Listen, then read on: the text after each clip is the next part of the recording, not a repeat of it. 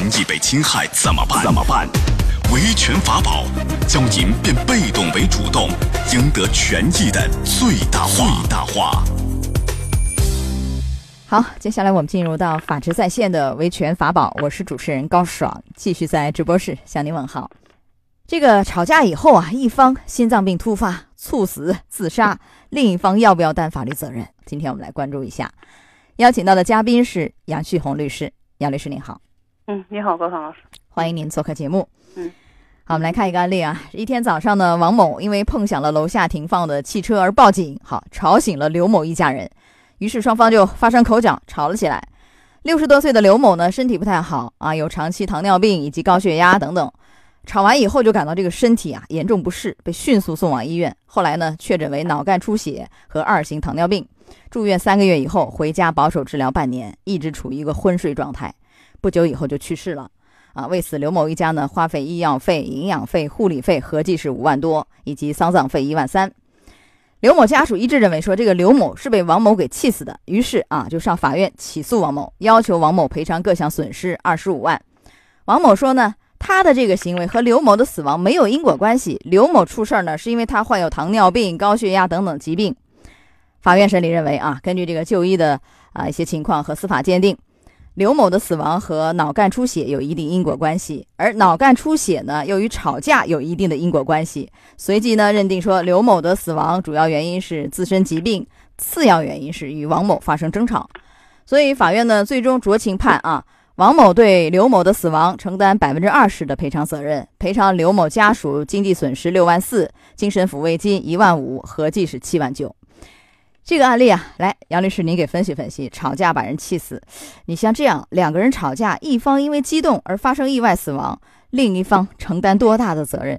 这事儿要区别来看吧，可能有好多种情形，是不是？您给讲一讲。对，这个确实是要区分，因为虽然这个判了百分之二十，但是因为我们国家也不是案例法的这样的一个制度，所以说是不能作为一个标准。如果我们先谈民事责任，考虑四个点，一个就是说他的这个行为，然后呢损害的这个后果，以及主观上的这个过错，行为主观过错和损坏结果之间的一个因果关系。也就在这个案子当中，他考虑了他有这样的一个吵架的一个行为。损害后果被气死了，然后的话，这个因果关系就是说，通过医院的这样的一个鉴定的话，他这个出血与吵架有一定的因果关系，所以进行一个规则合理判断百分之二十是可以的。也就是说，在民事上面一般会考虑这四个条件，四个个条件当中，如果说构成确实要承担责任，那就会承担；如果说这个四个条件之间他们不能够达成，可有可能不要承担。对，那你这四个条件要同时具备是吧？对，同时要不能说我三个还有一个没有，不可以。对，一般的来说是，它是要同时进行一个具备的，这是民事案件当中。如果是呢？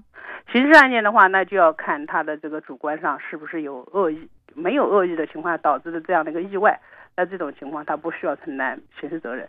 如果说他主观上有恶意，他虽然没有致死的恶意，但是他有伤害的恶意，在这种情况下，他就可能会构成这样的一个伤害的这样的一个罪，因为他造成了一个后果嘛。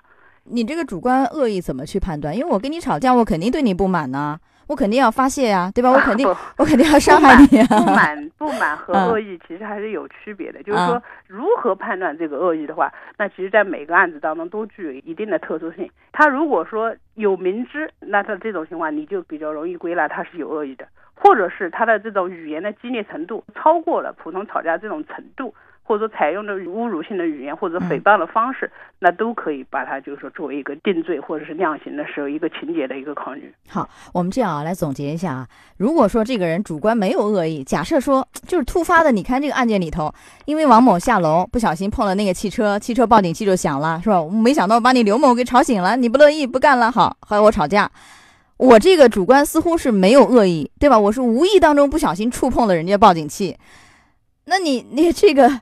他对死者如果没有恶意，我正常说话，我也没有侮辱你，我也没有怎么样伤害你，那这个就不需要承担刑事刑事问题，不需要承担啊。对啊。但如果说我在吵架呀，这个谩骂非常恶劣，侮辱诽谤，很多人围观，那就是可以对。那这个可以构成什么诽谤、侮辱罪？对，诽谤、侮辱罪或者是故意伤害、故意伤害罪都是可以构成的，就根据他的这个不同的这样的情形和判断。啊，故意伤害罪也是可能构成的，是吧？嗯，对。啊，所以要看这个。另外更严重的就是说，他有杀人的故意，他是杀人的故意怎么故意？他就是说他明知道，比如说这个人有嗯这种心脏病，或者是有这样的高血压，或者说容易就是说猝死的这样的内在疾病，然后的话通过某种方式作为或者是不作为的方式，嗯，导致这样的一个后果，可以归纳出他有这个杀人的故意。那这种情况的话，也可以把它认定为构成杀人罪，这个都是可以可能的也是有这样的案例的。哦，那这个就是杀人不见血是吧？这个挺吓人的。就是我我我我不采用这种明刀暗枪的方式，对吧？对我没有用凶器武器都没有，我没拿刀没拿什么的，但是我用这个情绪的方式，我气死你，真的气死你。比如我知道你有心脏病、高血压，然后我刺激你，就刺激你，这个人就气死了。哎呦，这个叫故意杀人的问题啊。这个是可嗯以的，对，这个就是说不能排除，就是说一定不会构成这样的一个罪名。也就是说，其实嗯还是要判断他的这种行为和主主观观上，对。那但是其实上嗯，你的主观是怎么样去判断，也要综合个人的方式或者他的心理状态，可能比简单的那种就是说嗯暴力性的这种简单犯罪可能更复杂。对，但是只要是一个行为，他还是会有心理痕迹或者是行为痕迹的，也是可以归来的。对，是的，那如果我不知道这个人有什么高血压、心脏病，完全不知道。比如说两个人在菜场买菜啊，因为什么事儿，卖菜的和买菜的吵起来，有这样的，或者在哪儿公交车上一不小心你踩了我一脚，好，你没道歉，我就跟你吵起来了。然后一方就有心脏病，突发的就猝死了或怎么样。这个也许吵的过程很激烈，甚至有一些就是越说越气，越说越气，就这种。那这个是不是构成？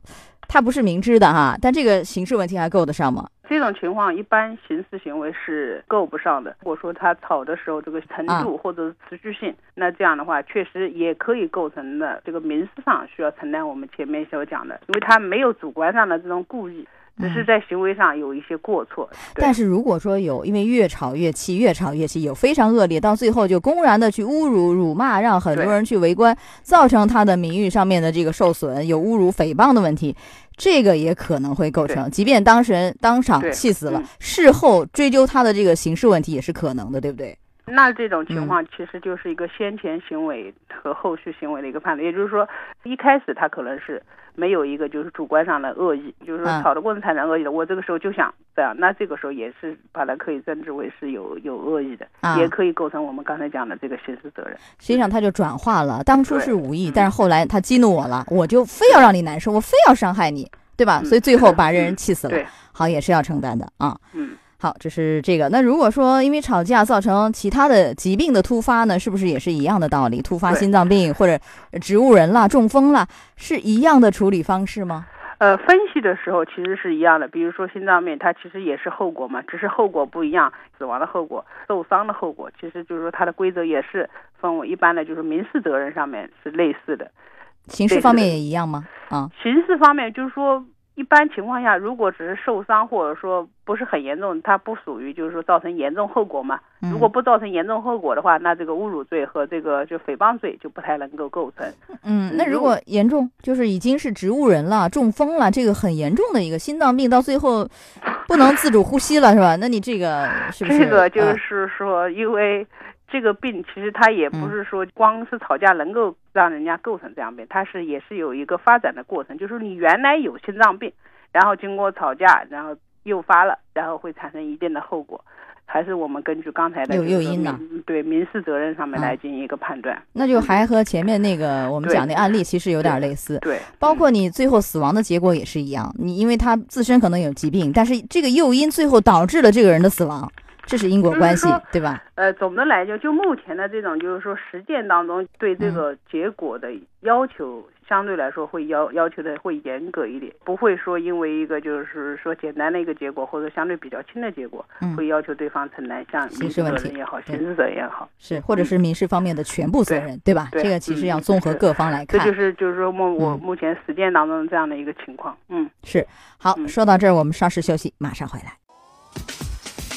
法治在线正在直播，高爽制作主持。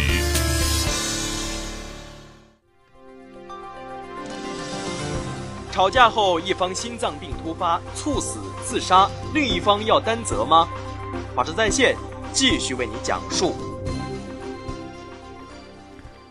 好，我们再讲讲另外一种情形：吵架以后啊，一方自杀的，这个有好多小情侣吵架，一方啊马上桥上跳下去自杀身亡的。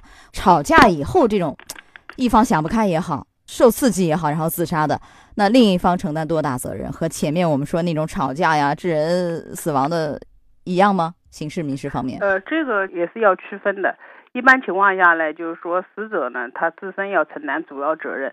嗯，另外的对方的话，他承担的刑事责任相对来说会少一些，但是也会区分情形嘛。就是说，他如果是有我们上述的那种分析的恶意，那是另外的。但普遍情况下，如果说先前的行为只是正当的，或者是一般性的过错。只是因为就是说自杀者本人他的这个个性问题，或者说其他的问题导致这样的一个严重后果的时候，那他不存在这样的一个犯罪问题。如果是先前实施了这个非常严重的一个违法行为，不仅仅是过错，是违法行为，比如说辱骂或者是就暴力或者其他的对待，就是说致人死亡，那这个时候作为一个严重的情节，可以构成比如说侮辱罪或者是这个诽谤罪。我举个例子，然后您分析分析。好不好？呃，假设说第一个啊，有这样一个新闻，前段时间啊，呃，一个小姑娘是吧，上一个新的单位去，然后这个单位领导对她也不错。有一天，同事们就聚会，聚会完了就喝多了嘛，酒过三巡以后都多了，多了以后，其中一个男孩啊，对这个新来的小姑娘就非常有好感，趁着酒劲儿就亲了她一下，啊，就搂着她就亲，结果这个小姑娘就受不了了，跳河，跳河以后给警方给救了。这个小姑娘觉得这对我来说绝大的伤害呀！我从来没有被人亲过，是吧？这个太伤害我了。你说像这样的案例，这个行为就是这个实施这个亲吻的这个行为，是一般的错误，是一般的违法，还是一个多大的违法？还是说这个小姑娘心有点太窄，想不开，接受不了这个现实？其实我认为它不是一个一般的过错和违，这个至少可以构成性骚扰或者是猥亵，这个是应当是属于严重违法行为，那这个是可以构成这个犯罪的，如果导致这个自杀身亡的。保护妇女这个不仅仅是听了，如果说其他的那种，就是说，嗯，性侵，都对对，都是可以构成这样的一个过错的，比如性性骚扰，那是肯定，对，包括你这个行为其实相当来说已经比较严重了，就是当众就没有经过 别人的这样的一个意愿，或者说这种行为，我觉得还是比较严重的。啊，算是一个严重，不算是这个跳河者本人心胸狭窄，是吧？好，这个完全。那你像这样的行为。这个是承担是民事方面赔偿是吗？这个这个除了民事赔偿，可能也要承担相应的这个刑事，因为你这个属于严重的一个违法。嗯，那你这个似乎和猥亵妇女和强奸这都对不上，猥亵有可能会够得上。猥亵构成，猥亵构得上，这个可以构得成猥亵。嗯，好，您刚才又讲了一个，就是如果实施了严重的违法行为，导致被害人自杀身亡的，那比如说啊，我我这里没有一些什么当众的侮辱啊、诽谤啊等等，但是呢，两个人有矛盾。啊，两个人有矛盾，比如原来是很好的闺蜜，或者是很好的朋友、同事，好，因为为了一个什么事儿，两个人矛盾以后，其中一个人就把另外一个人的隐私到处去宣扬，哦，他怎么样和别人同居了，又堕胎了，怎样怎样怎样，到处去，他是小三儿啊，类似，那你这个是不是就构成了非常严重的一种伤害？就是他这个隐私，就是说的是事实，但是我告诉别人，广而告之，这是构成一个严重的伤害吗？在一定的范围内进行一个扩散、公然的方式，这个形成一种侮辱嘛，对吧？那这种情况也是可以构成侮辱罪的。你造成后果，他如果自杀了，就是造成一定的后果了。嗯，这个叫侮辱是吧？即便他说的是事实，是吧？对，啊，公然方式侮辱他人嘛。你他的这种隐私的话，他本身可能就是说不愿意来进行一个就是让别人知道、知晓。对，嗯，好，这是您讲的两种，还有没有其他的就这种类型的？其他的类型其实就是，比如说，就是说某个这个就是企业的员工，他因为自身就是说工作或者说生活的这种压力，被领导就是临时被批评了一下，随后自杀或怎么样，那这种情况一般呢就是一般错误，也就是说这个就不涉及违法或者是严重过错了，那这种情况呢就不需要承担犯罪责任或者说其他的类似的，嗯嗯，那有没有一些是预先可以实施，比如某种故意的，最后导致这个人被自杀？就我有一些。前期预谋的，这个可能构成故意杀人的问题，是不是？如果我有有这样的，就我故意激怒你，然后我我知道你这个人好像很脆弱，心里装不下事儿，承受能力不行，我刺激你，然后你就自杀了，这故意杀人够得上吗？